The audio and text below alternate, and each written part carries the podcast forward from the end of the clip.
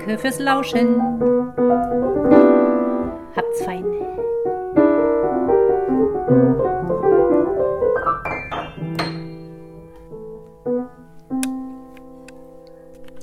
Schweden Podcast, die zweite. Warum man mit Norwegisch in Schweden an seine Grenzen stößt und warum man in großen Einkaufszentren stundenlang eine Post suchen kann. Genau darum geht es heute. Und während ich euch etwas erzähle, dann stört euch nicht daran, dass ich im Hintergrund etwas raschel, weil ich nämlich gerade am Karton aussortieren bin. Mal wieder und immer noch. Ähm, hm, ich habe keinen Plan, wo ich den ganzen Mist hinräumen soll. Ich räume hier nur von A nach B und ärgere mich dann und räume von B nach C, um dann wieder bei A zu landen, aber das kennt ihr sicherlich doch. Ich mag ja Umzüge einerseits, weil man echt mal ausmisten kann, was nach ein paar Jahren echt sinnvoll ist, aber ähm, irgendwann da obsiegt dann doch eher das Negative. Der Frust. Man will irgendwann nur noch fertig werden. Nun gut. Ähm, ich habe ja ähm, fast sechs Jahre lang auch in Norwegen gelebt und kann behaupten, dass ich auf normalem, einfachem Niveau ganz gut flüssig bin in der Sprache. Finanziell wäre auch schön, aber wir sind gerade bei der Sprache. Und ähm, ja, ich bin vor allem in Kinderkrankheiten sehr flüssig, weil ich damals in Norwegen mein erstes und mein zweites Kind bekommen habe. Und ich werde, glaube ich, nie meine erste Begegnung mit der Ärztin dort vergessen. Man hat ja nicht so wie hier in Deutschland Frauenärzte. Wie es in Schweden ist, weiß ich übrigens gar nicht. Und ich habe auch nicht vor, nochmal ein Kind zu bekommen. Bei drei ist dann doch Schicht im Schacht. Aber ähm, als ich das erste Mal bei dem Arzt also saß in Norwegen, es war eine Ärztin, da hatte ich mein Vokabelbuch dabei, weil die Ärztin kein Englisch konnte, natürlich auch kein Deutsch. Und ich da relativ frisch war, ich glaube, ich war da gerade mal ein Vierteljahr und ähm, die Anfänger von Norwegisch gerade erst beherrscht habe. Und so spezielle Dinge wie Ultraschall oder Schwangerschaft dann nicht so im normalen Vokabular zu finden waren. Aber es ging. Ich habe da sehr viel ähm, gelernt, sehr schnell und ich muss sagen, ich war auch sehr schockiert am Anfang, weil es ist zum Beispiel in Norwegen gang und gäbe, dass es einen einzigen bezahlten Ultraschall gibt. Heißt übrigens Ultralyt, soll das jemand interessieren. Und schwanger heißt Gravid. Und ähm, wenn du mehr haben willst, dann musst du es echt selber zahlen. Das ist echt mal eine Ansage. Der Ultraschall, der bezahlt wird, den kann man dann auch machen, wenn man schon das Geschlecht des Kindes sehen kann, eigentlich. Und wenn man genau an dem Tag Pech hat und das Kind absolut nicht zeigen will, was es eigentlich wird, dann hat man einfach, ähm, ja, muss man halt warten.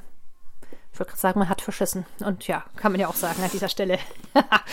ähm, wir hatten uns einen zuvor geholt, einen bezahlten Ultraschall, bei der ersten Schwangerschaft dann den staatlichen mitgemacht und dann nochmal sogar einen dritten.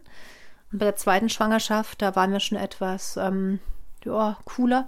Da haben wir nur einen in den ersten zwei Monaten genommen, auf eigene Kosten und dann den staatlichen und dann war auch gut.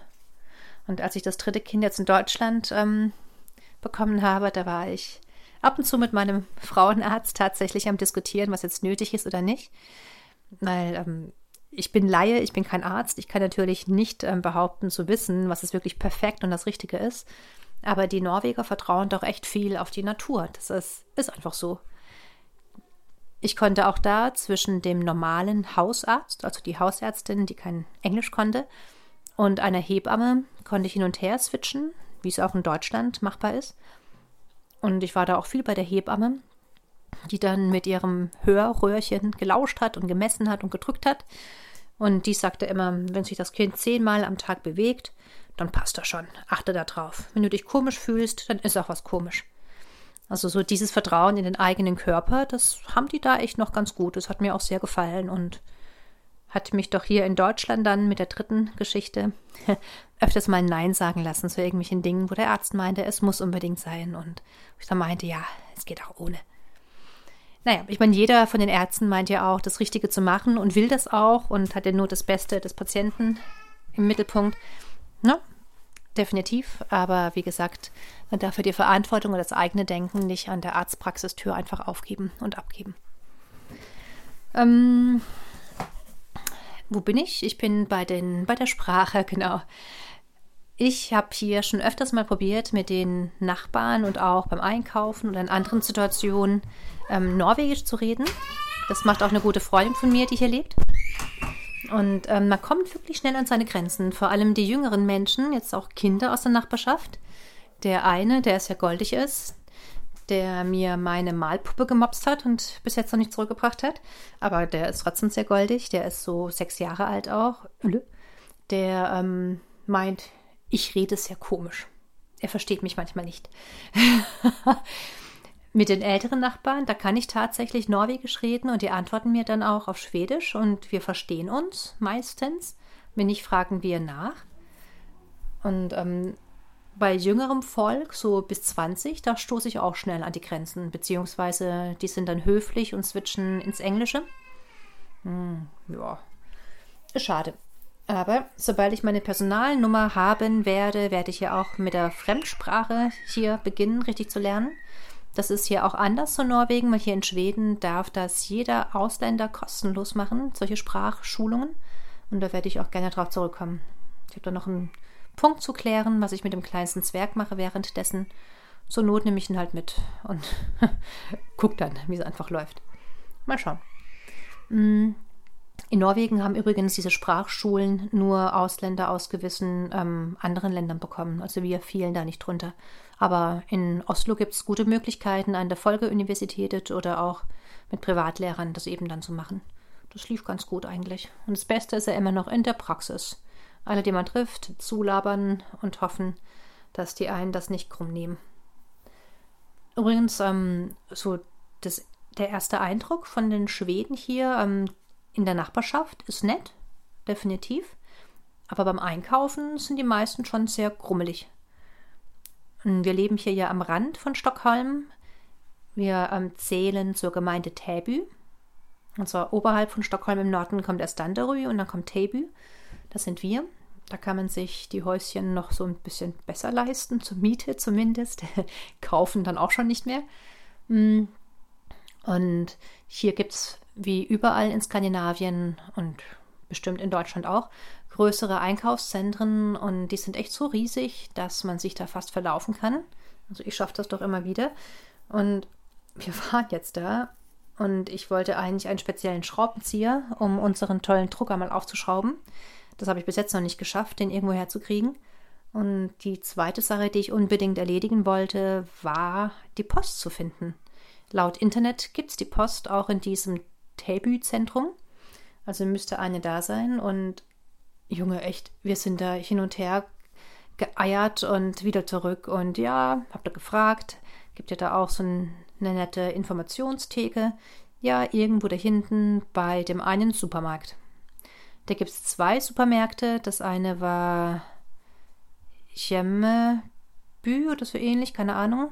Jemmechep, genau. Heimkauf oder so, wie das heißt. Und das andere war Ika, so ein Riesensupermarkt, den es auch an allen Ecken hier gibt. Und ähm, die gab es da. Es gab da auch den netten Spielzeugladen, den ich noch aus, aus Norwegen kenne. So eine Spielzeugladenkette mag ich sehr gerne. Habe ich gleich mal geschaut, ähm, was die für, für Spiele haben. Ich bin ja Spieleautorin auch und das interessiert mich natürlich immer. Ich habe einen einzigen schwedischen Spieleverlag gesehen, der Rest war eingekauft. Aus Deutschland, Hasbra gab es ganz viel, nee, Haspro. Und ähm, was war das andere? Schon vergessen. Tolles Gedächtnis. Naja, und ähm, genau. Da habe ich mich gefreut. Da war ich auch bestimmt eine halbe Stunde drin. Das war zwar keine Post, aber es gab nette andere Sachen. Und echt gute Auswahl. Sehr groß, auch einiges an Holzspielzeug, das mag ich gerne. Und ähm, auch sehr viel Technikzeugs. Also was für Kleinstkinder sich bewegt, schallt, blinkt, piept und die Kids eben für einige Zeit so beschäftigt hält. Ich habe selbst von so Zeugs, ich glaube, drei gerade aktiv in Gebrauch und die auch wirklich immer nur sehr ausgewählt, weil wenn man mal wickeln muss in sehr unangenehmen Situationen und die dann ausnahmsweise das Elektro-Piepzeugs bekommen, dann halten die wirklich still. Das ist immer sehr praktisch. Mm, gut. Wo hat sich dann die Post befunden? Tatsächlich in einem Supermarkt drin. Und zwar war ich da schon drin und wir haben uns da auch zwei Süßigkeiten-Tüten rausgeholt mit diversen anderen Obst- und Gemüsesachen, aber ähm, diese Postabteilung habe ich da nicht bemerkt. Das ist am ganz am hinteren Ende im Supermarkt zwischen Fischtheke und Milch ist da ein kleiner Schalter und ähm, ich stand dann da, hatte ähm, einen sehr ungeneußen kleinen Zwerg dabei und ähm, da war keiner. Ich stehe dann da und rufe so, hey, hey, hey, hallo, kommt keiner. Dann kommt eine andere schwedische Kundin und ähm, guckt mich so an und sagt, hey, und ich sage so, hey, zurück. Und zeigt sie auf den, auf so einen kleinen Apparat und zwar, auch wenn keiner da ist und du der einzige Kunde bist, du musst eine Nummer ziehen. Das ist, war schon in Norwegen so und habe ich gut verdrängt, ist auch hier in Schweden jetzt anscheinend so. Also habe ich da meine Nummer gezogen und im gleichen Moment, wo das Piepgeräusch ertönt mit der Nummerausgabe, kommt tatsächlich so eine Postdame heraus mit einem mürrischen Gesichtsausdruck, die auch mein Hey einfach ignoriert. Aber sie hat mir dann weiterhelfen können. Der Briefumschlag, den ich abgegeben habe, der war dann schon ein bisschen durchgelutscht von dem Zwerg. Ich hoffe, das kommt an. Aber nichtsdestotrotz habe ich dann noch Briefmarken für Postkarten nach Deutschland erbeutet und das sogar auf Norwegisch bestellt. Was sie zwar nicht verstanden hat, aber ich hoffe, dass die Postkarten noch ankommen werden. Nun gut, mm, was wollte ich noch erzählen? Ach genau, diese norwegischen Geschichten, wo ich da gelebt habe, habe ich auch damals in einem Buch auch verarbeitet mit Ich glaube, mich knutscht ein Troll. Und aktuell, jetzt, seitdem ich jetzt hier in Schweden bin, kam jetzt gerade ein Buch raus von mir, das heißt Müritz, Mord und Mückenstich. Das ist ein Grimmi, der in Brandenburg spielt, auf einem Campingplatz, wo ich selbst auch schon ein paar Mal war. Und der, ähm, ich denke, ganz gut gestrickt ist. Seitenraupenzucht, was historisch dort ähm, belegt ist, verbindet mit Ranger und aktuellem Immobiliengeschussel mit einer Geliebten, eine Schauspielerin aus der er ist und all solchen Dingen. So, ich mache erstmal Schluss. Wir haben schon über zwölf Minuten. Macht's gut, habt's fein und wir hören uns.